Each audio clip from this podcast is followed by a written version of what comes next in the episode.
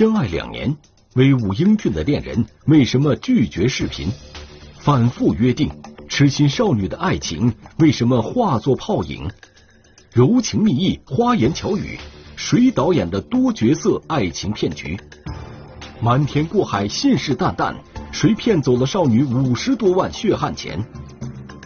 拒绝视频的恋人，天网栏目即将播出。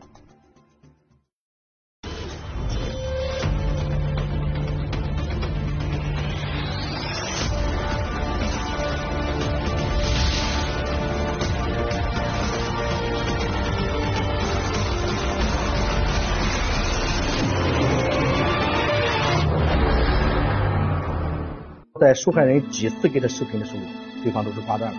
他自己的照片他都敢公布，他可完全可以跟这个视频进行通话，他不会和你视频，拒绝视频。手机、网络、语音聊天、微信视频，这些新型的社交工具不仅改变了人们的生活状态，也影响着民警办案的工作方式。在近几年发生的一些电信诈骗案件中。山东省临沂市公安局河东分局的民警发现了一个奇怪的现象。我给他开了一次视频，他那个他点进去，他就根本就没接过。我估计他开视频以后有两三秒，接了然后就挂。假如真真的和你视频的话，也有可能会是他在网络上截取的其他视频。对方为什么会拒绝视频？那靠什么来了解对方呢？除了文字之外，那只有通过对方发过来的照片。我发了很多的照片，或帅哥的图片，挺帅的，挺帅的吧？仅仅基于微信上的照片和文字，会对一个人产生什么样的判断呢？就感觉他这个人挺好的，心目当中的高富帅，感觉这个男的挺有上进心的。就凭这些直观的判断。在没有视频和实际见面的情况下，两部手机的主人竟然发生了一个甜蜜又哀怨的爱情故事。其中一部手机在二零二一年一月四日被女主人交到民警手里。随着对案情的深入了解，民警发现了拒绝视频的秘密，而这个让人难以置信的爱情故事，却慢慢演变成一个。令人震惊的电信诈骗案。今天上午，我们接到一个群众报警，报警他被别人冒充军人，这个实施诈骗了，诈骗金额在五十万以上。现在投在这个屏幕上面的是，呃，报警人与对方的一个聊天记录，咱们大家分析一下，根据他的聊天内容，看看是不是构成案件。如果构成的话，我们立案立马侦查。这个应该是这一天是应该是反罚款最多的一天。是的。反电诈中心迎来的报警人叫丽丽，二十四岁，临沂市人，是一位年轻的创业者。她说，她两年前，也就是她只有二十二岁的时候，她的闺蜜苗苗介绍她认识了一个英俊潇洒的青年军人。他说那个他一个同事李挺帅，然后给他介绍了一个当兵的叫徐浩然，然后说长得怪好，然后人也怪好，然后给我也介绍一个，然后问我喜欢什么样的，然后对说以后，然后他就让李挺帅也给我介绍了一个。丽丽和苗苗曾经在同一家公司上班，苗苗先行一步，经同事伊某某介绍。找到了年轻的军人徐浩然做男朋友，因为这个徐浩然对苗苗很很好，经常给他点外卖啊，还买点小礼物，对，给他寄过来。丽丽对苗苗的爱情很羡慕，也处在对爱情的渴望之中。这时，伊某某加上苗苗和徐浩然一起给她介绍一位男朋友，她求之不得。没过多久，徐浩然就通过他的战友徐新给丽丽介绍了一个。徐浩然的战友徐新给丽丽介绍的孙权。我介绍了一个嗯孙权，然后女宿呢时候微信要求，然后到到现在。孙权是个军人，是徐浩然和徐新的战友，是丽丽小时候就喜欢的那种军人形象。丽丽不断接到孙权通过微信发来的照片，健壮帅气的外表让丽丽产生了爱慕之情。我喜欢当兵的。自称是他本人在部队的军装照，然后就是部队一些那个训练的照片，发给丽丽，都是给他发的一些比较帅气的军装照。丽丽从小就比较喜欢军人，哎，对军人也比较信任。加之这个孙权给他发的一些照片，就是获取了他的信任。内心已经迷恋上孙权的丽丽，特别想看到孙权本人的样子，不满足于只用文字在微信上交流，就多次要求跟孙权进行视频约会。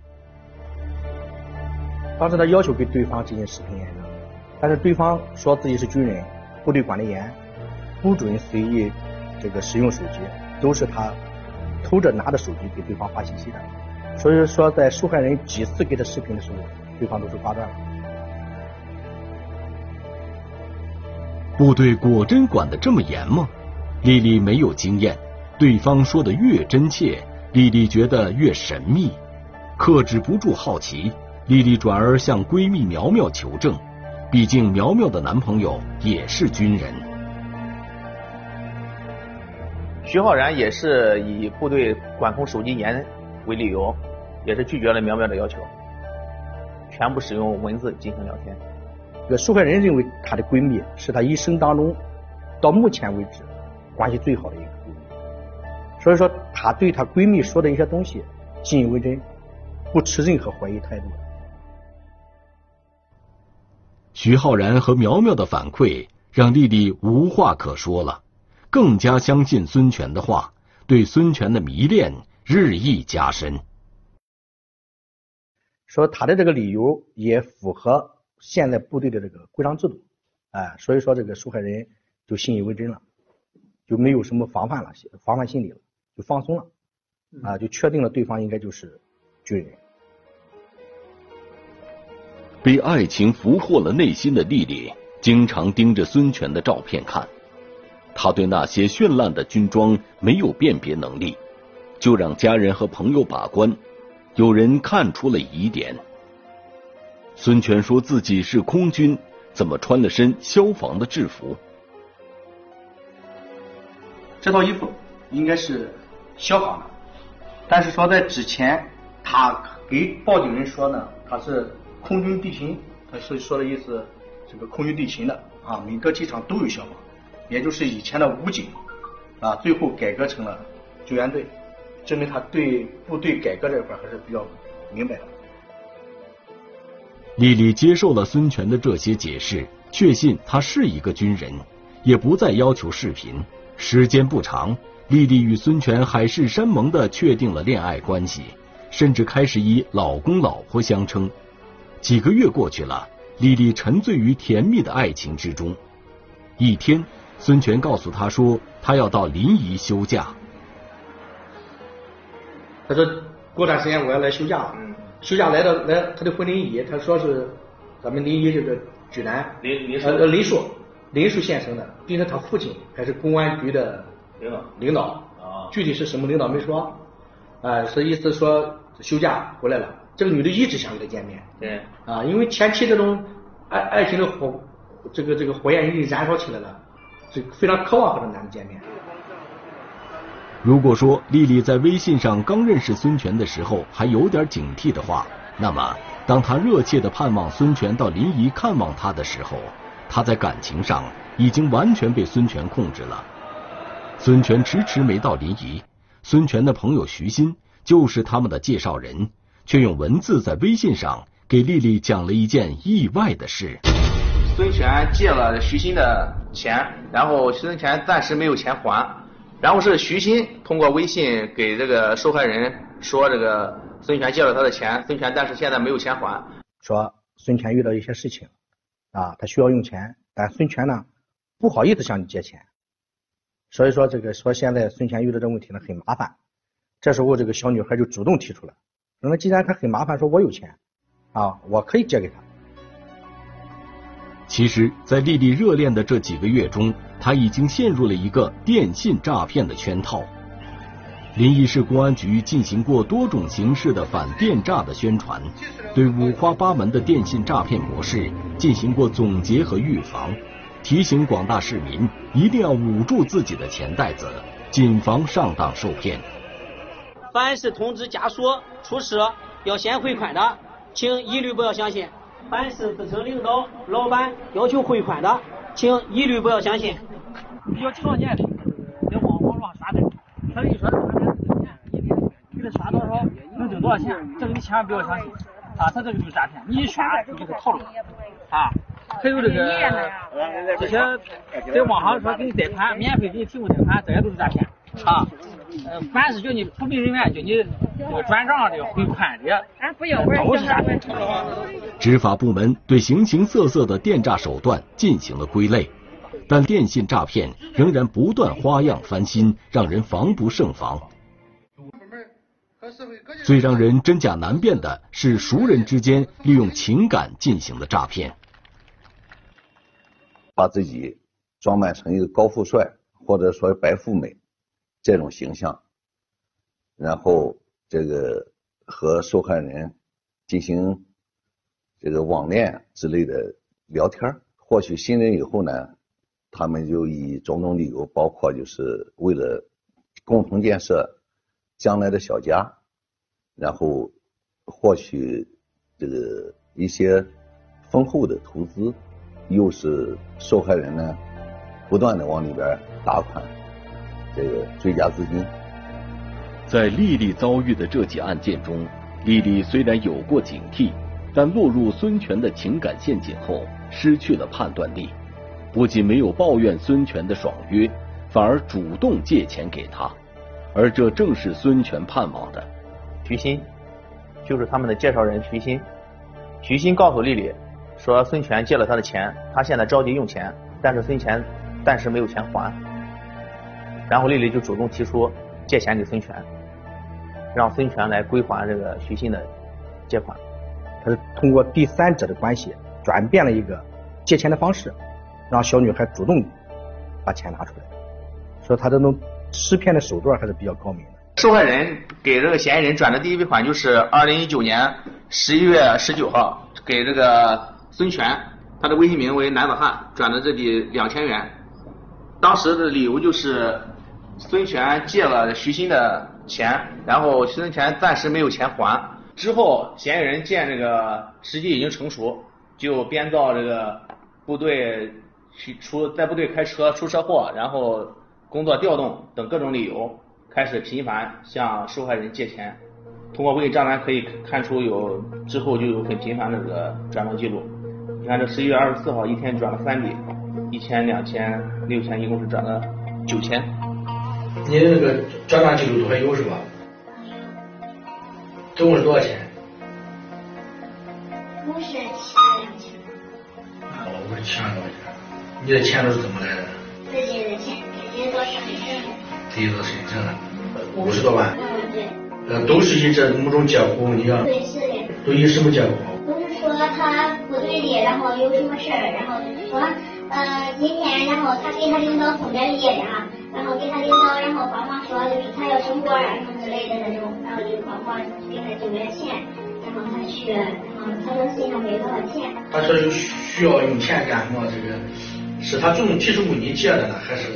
前几次是主动出来，他就说，嗯，有点困难干什么的。是说有困难。就说有困难，嗯，他说他问，然后他问他朋友借点的，然后我就说，我说那，我说要不然我给你点，他说不用，他借就会得了，就这他说那有点怪不好意思的，然后最后我也没我也没理，到后来过了到了第二天，然后他又说这个事，然后我就给他转了。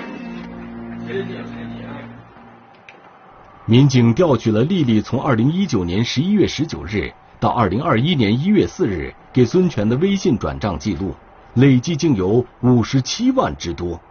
虽然孙权名义上是借丽丽的，但他从来也没还过。丽丽除了一而再、再而三借钱给孙权，还借钱给孙权的战友徐新。孙权和这个丽丽就是谈恋爱期间。徐新也是经常就是和丽丽也有时间聊天，而且他还以这个他老婆做生意赔钱为由，也多次向丽丽借钱。徐新也借了，就是说他那个说他嗯他老婆，然后就是投资了一些资金，然后说那投资干到下个月，然后再就是把年费再息，然后给我一点的，然后就是还有回扣呀什么之类的。然后他说是他老婆生前赢过，然后做生意的。丽丽虽然借钱给孙权和徐鑫，但从没见过他们，甚至没跟他们视频过。二零二零年底，丽丽终于再次盼来与孙权见面的机会。孙权告诉丽丽，他要回家探亲。他告，因为之前这个，他告诉丽丽他家是林树的，啊，然后丽丽就提出要见面。说他爸爸是当是公安局的，临沂公安局的。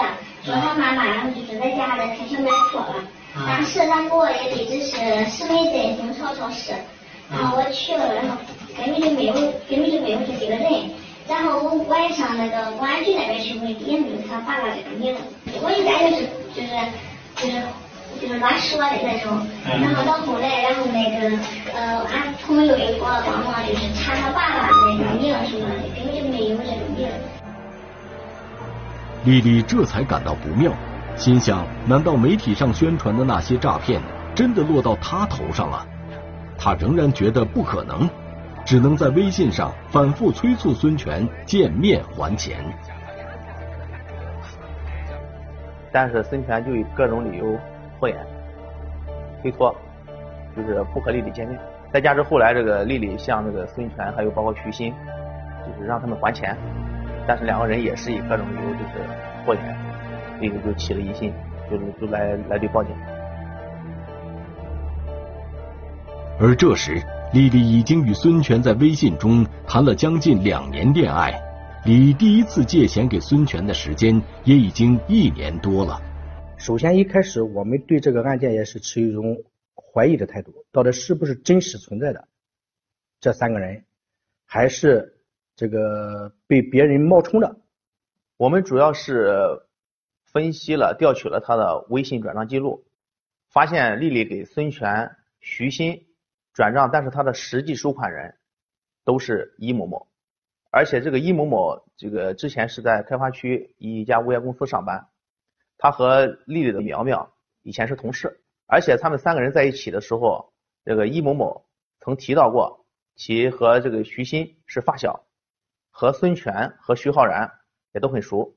这是殷天帅的户籍信息，是咱们蒙邑县的。如果不是民警的提醒，丽丽几乎忘记了伊某某的存在。伊某某是孙权和丽丽最初的介绍人，也是苗苗和徐浩然的介绍人。丽丽遇到这么大的事情，竟然很少与闺蜜苗苗交流，也没找伊某某落实孙权的个人情况。他们之前这种这些细节，他们也没沟通过，因为他们各自谈各自的，而且他们认为都是对方是真实存在的。民警进行了全面调查，调动了多种手段查找徐浩然、徐鑫、孙权三人的身份和下落，结果都是查无此人。民警初步判断，徐浩然、徐鑫、孙权很有可能都是伊某某一个人扮演的。徐浩然和苗苗之间，孙权和丽丽之间的爱情，全都是伊某某精心策划的骗局。丽丽开始不信，因为我们说的是假的，他就他还始终认为这两个人应该是事实存在的，说不可能，说我们都加到一个这个都拉到一个群里边，还相互聊，相互聊天，是吧？说不可能是一个人。她闺蜜其实也是被蒙在鼓里的。因为她闺蜜的男朋友也是伊某冒充的，也没有见过面，也只是在网上谈的。是这个伊某最初是先和她闺蜜谈的，也是冒充了一个军人身份，叫徐浩然。徐浩然就是她闺蜜的男朋友。呃，为什么要冒充多个身身份呢？就是为了让受害人放松警惕，信以为真。所以说，我们当时认为这个案件是比较比较经典的。对于丽丽的执着和痴迷，民警只能用事实去验证了。民警根据丽丽提供的线索，找到了伊某某曾经工作过的地方。首先到嫌疑人这个这个工作过的地方、生活过的地方，包括他的家里边的进行实施多次抓捕。但通过多多次抓捕未果之后，我们发现嫌疑人应该已经警觉到了，逃离了这个咱们这个山东临沂。之后经过综合研判，发现他在安徽省合肥市有活动轨迹，我们就奔赴合肥开展工作。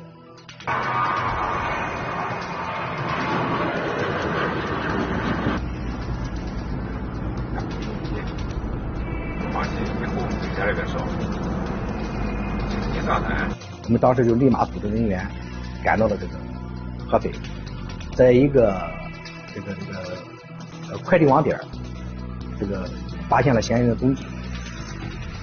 就是，嗯，画面中的这个男子就是伊某某，他有一定的反侦查意识，不用手机，也不坐车，徒步到快递点，发完快递，很快就离开了。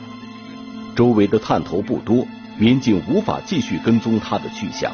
但是他的一双鞋子暴露了他的踪迹。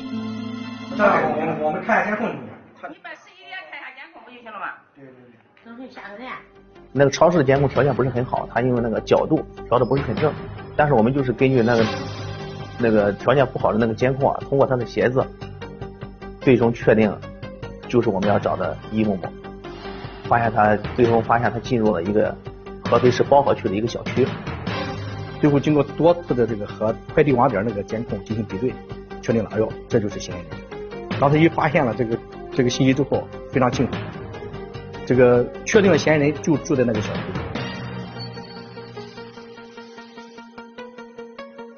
当时那个小区是那个公寓和住宅混合的一个小区，里面住的人员非常多，而且杂，情况比较复杂，而小区内监控又不能用。所以当时这个条件很差，没有别的办法，我们又采用传统的这个蹲守，啊，当时也是蹲守了十多个小时吧。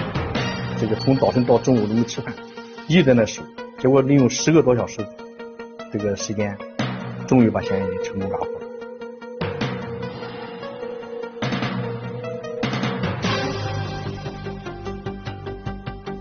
我们一抓到他的时候，一辆警察证说我们是山东临沂的，他当时一下就懵了。没没有没有意识到我们会这么快，因为他刚到合肥才三天的时间。民警第一时间对伊某某组织审讯。伊某某交代，他是临沂市蒙阴县的一个农民，曾经在临沂市的一家物业公司打工，也就是在那里与丽丽和苗苗做过同事。这期间了解到丽丽和苗苗都喜欢军人，他本人喜欢苗苗，而丽丽比较会做生意，很有钱。就对他们先后进行感情欺骗和经济诈骗。他承认自己的军人身份是虚假的，而且他在冒充孙权和丽丽谈恋爱的这个同时，还一人分饰多个角色，包括这个呃丽丽闺蜜苗苗的男朋友徐浩然，还有战友徐鑫，都是他假冒的。当我们询问他这个这个其他人的身份的时候，他也这个不用狡辩的自己说了。你无法狡辩了，我自己承认说都是我一个人干的。为了钱呢，说钱都用于网络赌博，都输掉了。你本县虚拟名义就是骗了他那个钱是那个具体的数额，你能想到吧？嗯，算过，数额没有去。一共是多两这两个人名义，就是分别多少你肯定有数吗？就是他转给你多少，你又占他多少？